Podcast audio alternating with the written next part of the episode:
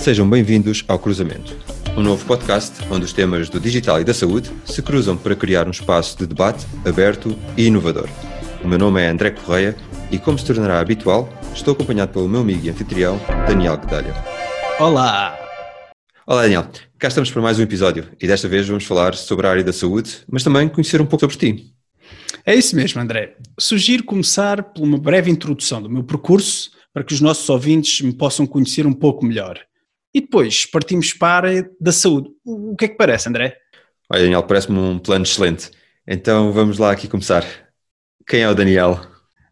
Quem é o Daniel? Eu, gosto sempre de começar por me apresentar como um apaixonado pelo nosso país, Portugal, e alguém que acredita muito no enorme potencial das portuguesas e dos portugueses.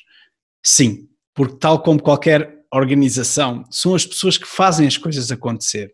As pessoas são a base de tudo. E são mesmo, Daniel, e sei que trabalhas com muitas pessoas, mas antes de chegarmos aí, como é que tem sido o teu percurso profissional? Olha, se, se calhar começando pelo hoje, estou atualmente a trabalhar na Suíça, na sede de uma empresa farmacêutica na área de estratégia global. A minha formação de base é em Engenharia Biológica no Instituto Superior Técnico gosto sempre de fazer referência que durante este período em que estive a estudar, pratiquei desporto de forma muito intensa, nomeadamente hockey patins e triatlo do átomo. E estou a referir isto porque também considero que o desporto fez parte da minha formação. Portanto, a formação básica de engenheiro no IST, referiste que estavas a trabalhar na Suíça. Onde é que começou o teu percurso profissional e como é que tens evoluído? Olha, André, depois de trabalhar num laboratório no técnico, acabei por seguir para a Suíça há quase 12 anos e o tempo passa mesmo a correr para trabalhar em investigação e desenvolvimento. É nesta área que muita da evidência científica é gerada para o lançamento de novos medicamentos. Experiência muito interessante. Depois disso, fui para a França, para uma fábrica onde se produzem medicamentos. E é verdade, de um dia para o outro tive que aprender a falar francês. É, é, é mesmo assim. E a França fui tendo funções de crescente responsabilidade. Comecei como engenheiro de processos, depois trabalhei muito na área de melhoria de processo, Lean, Six Sigma, Kaizen, Process Improvement, área que ainda gosto muito hoje. Durante este meu percurso em França, acabei também por desempenhar a função de gestor de projetos e coordenar equipas multidisciplinares. Muito interessante, Daniel. Portanto, do laboratório para a área de produção e agora nos headquarters da empresa. Como é que tu mudas para esta área de negócio e vais parar onde estás agora? Eu acho que aqui a palavra-chave, André, é curiosidade e, e, genuinamente curioso por perceber como, uh, como funcionam as diferentes áreas, nomeadamente a área do negócio. Depois desta experiência em França, eu procurei proativamente uma função que me pusesse no centro das operações de uma empresa farmacêutica acabei por aceitar uma função em Global Supply Chain e voltar para a Suíça, onde participei no lançamento de novos produtos e geri outras marcas importantes da empresa de um ponto de vista logístico. Esta experiência foi mesmo muito importante para perceber por dentro e com detalhe a cadeia de valor dos medicamentos. Enquanto isso, também tirei um MBA, tal como tu, André, mas desta, desta feita aqui na Suíça, na Escola eh, de Business de St. Gallen. Depois disso, desta experiência em Global Supply Chain, acabei por ser convidado para a função de Global Key Account Manager. Foi um desafio imenso e aprendi muito, nomeadamente a gerir o relacionamento com outros clientes e também muito sobre negociação. Foi uma experiência muito exigente, mas que me permitiu aprender muito. Esta minha função atual está relacionada com a área de Merging Acquisitions e que estou a desempenhar há cerca de dois anos nos headquarters da empresa. Passa por coordenar equipas entre 20 a 50 pessoas de várias áreas do globo em projetos de alta visibilidade e com grande impacto na empresa.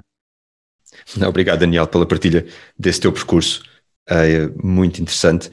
E todo este percurso, aquilo que eu estou a perceber é que também te dá uma grande visibilidade sobre as várias áreas da indústria farmacêutica. Estou correto ou focas-te mais em alguma área? Pois é, André, não é um percurso dito normal e foi essa curiosidade que procurei e acompanhar por dentro as várias fases.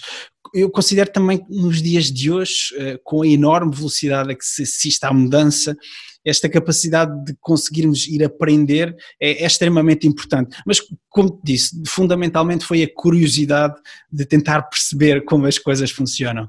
Olha, Daniel, deixa-me agora trazer aqui a conversa um pouco mais para a área da saúde e, em particular, em Portugal. Isto é uma área que cresceu e desenvolveu-se muito nas últimas décadas. Uh, existe aqui algum ponto que gostarias de destacar? Começo por responder olhando para a grande qualidade de recursos humanos que temos em Portugal, que é excelente. Tal como referi, vivo atualmente na Suíça, onde a qualidade das infraestruturas ligadas à saúde é de facto fenomenal. Contudo, quando eu comparo com Portugal e algumas das limitações nas infraestruturas que muitas vezes temos no nosso país, ainda me faz ficar mais orgulhoso da enorme qualidade das pessoas temos a trabalhar no ecossistema da saúde. Concordo 100%. Aliás, depois de ter vivido em Inglaterra, era sempre com enorme prazer que eu via médicas e médicos, enfermeiras e enfermeiros e outros profissionais de saúde nos corredores dos hospitais de, de Inglaterra. E, de facto, a forma como estes profissionais abordavam o tema e as pessoas faziam toda a diferença. Por isso, não poderia estar mais de acordo com aquilo que, que acabaste de referir. Mas só voltando à parte das infraestruturas e de Portugal, queres dar aqui algum exemplo mais em concreto? Claro que sim, tenho todo o gosto. Vamos olhar para a forma como o nosso sistema de saúde, o nosso ecossistema, e aqui estou a incluir todos os stakeholders, respondeu na fase inicial ao Covid-19. Existiu uma mobilização fantástica dos diferentes players da área da saúde, desde hospitais, enfermeiros, auxiliares, médicos, comunicação social, que sim, também teve aqui um papel importante, reguladores, inclusive empresas e universidades que se juntaram para produzir material de proteção médico, testes para o Covid, máscaras inovadoras. Eu acho isto fenomenal e o que me deixa muito orgulhoso. E espero, André, que nos próximos episódios eh, vamos também olhar para o cruzamento entre estas diferentes áreas e estes diferentes ditos stakeholders. Afinal, a inovação surge por vezes de onde menos esperamos. É verdade, Daniel. E, e, e, de facto acho que há um consenso nacional, uh, estamos a atravessar agora esta pandemia, da boa resposta que a sociedade e os profissionais de saúde deram e que evitou Portugal apresentar números muito mais elevados, como infelizmente aconteceu noutros, noutros países. Portanto, houve aqui realmente uma, uma atitude muito proativa e de grande profissionalismo. Sim, André, e é exatamente nesse ponto que eu vejo e volto a frisar o enorme potencial de um país como Portugal. Esta capacidade de trabalhar em conjunto, através do estabelecimento de parcerias, está lá. Nós já o demonstramos. Olha, eu agora estava aqui, ontem estava a ver o, uma entrevista do António Costa e Silva e, e vou citar aqui uma, uma, frase de forma muito breve. Uh, o, o povo português é absolutamente extraordinário nas crises e no regresso à normalidade. Eu tendo a concordar, sobretudo, com a primeira parte. E aqui o meu ponto é relativamente simples, ou seja, nós temos essa capacidade e não precisa de ser só nas alturas extraordinárias. Está lá, novamente, os portugueses têm uma enorme capacidade. Olha, Daniel, e agora focando aqui um pouco mais na área da saúde, e ela é de facto muito abrangente, quando te referes a ecossistema da saúde, Estás a falar de algum stakeholder em específico? O ecossistema da saúde tem de facto vários intervenientes. Eu começo, sem dúvida, pelo principal, do meu ponto de vista, que é o doente, que no final das contas está no centro de tudo.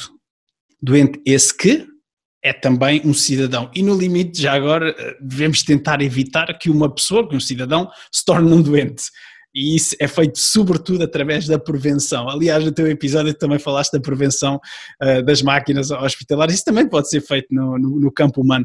E, e, claro, as novas tecnologias podem ter um papel fundamental nesta área, mas este é talvez um tópico para um dos nossos episódios. Olha, Daniel, aqui há uma mensagem realmente muito importante e vou só destacar o, realmente o doente no centro. E à volta, que outros intervenientes existem neste ecossistema da saúde? Já falámos hoje sobre alguns deles e tu também já referiste alguns. Eu vou voltar, a, vou recapitular alguns deles. Portanto, os profissionais de saúde, desde médicos, enfermeiros, auxiliares, todos eles. Também os hospitais e clínicas têm um papel cada vez mais importante, e aqui também, André, referir no que toca à recolha de dados, talvez aqui um, próximo episódio possamos abordar isto com mais detalhe. E claro que já, referimos há pouco, as universidades, os centros de investigação e desenvolvimento e a própria indústria uh, são fundamentais.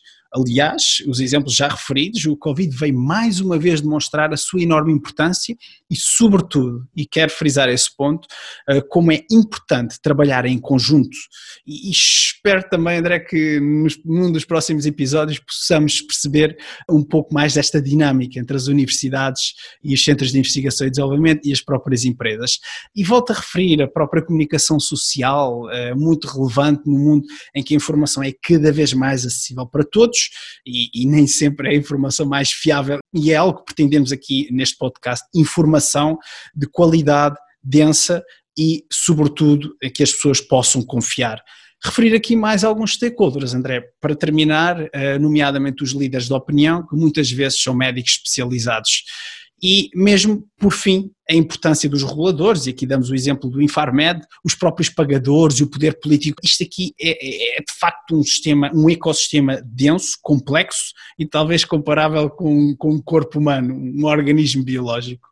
Daniel, é mesmo um sistema complexo, abrange diversas entidades, públicas e privadas.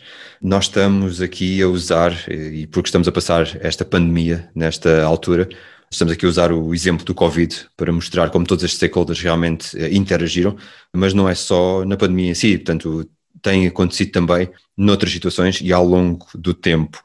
E estou seguro que vai acontecer também no futuro. Já agora também aproveitar para referir que neste podcast vamos de facto querer ouvir todas estas vozes dos diferentes stakeholders que falaste, sejam eles públicos, privados.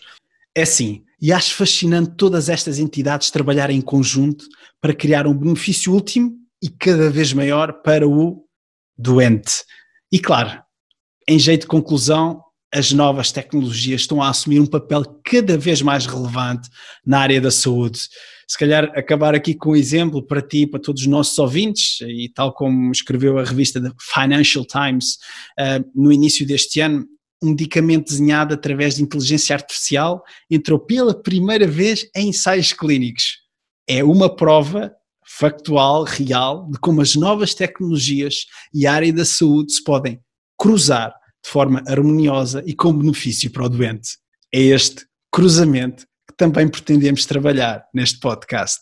Sem dúvida nenhuma, Daniel Ali, quero-te agradecer não só a tua apresentação, mas também as ideias que acabaste por, um, por explorar também connosco.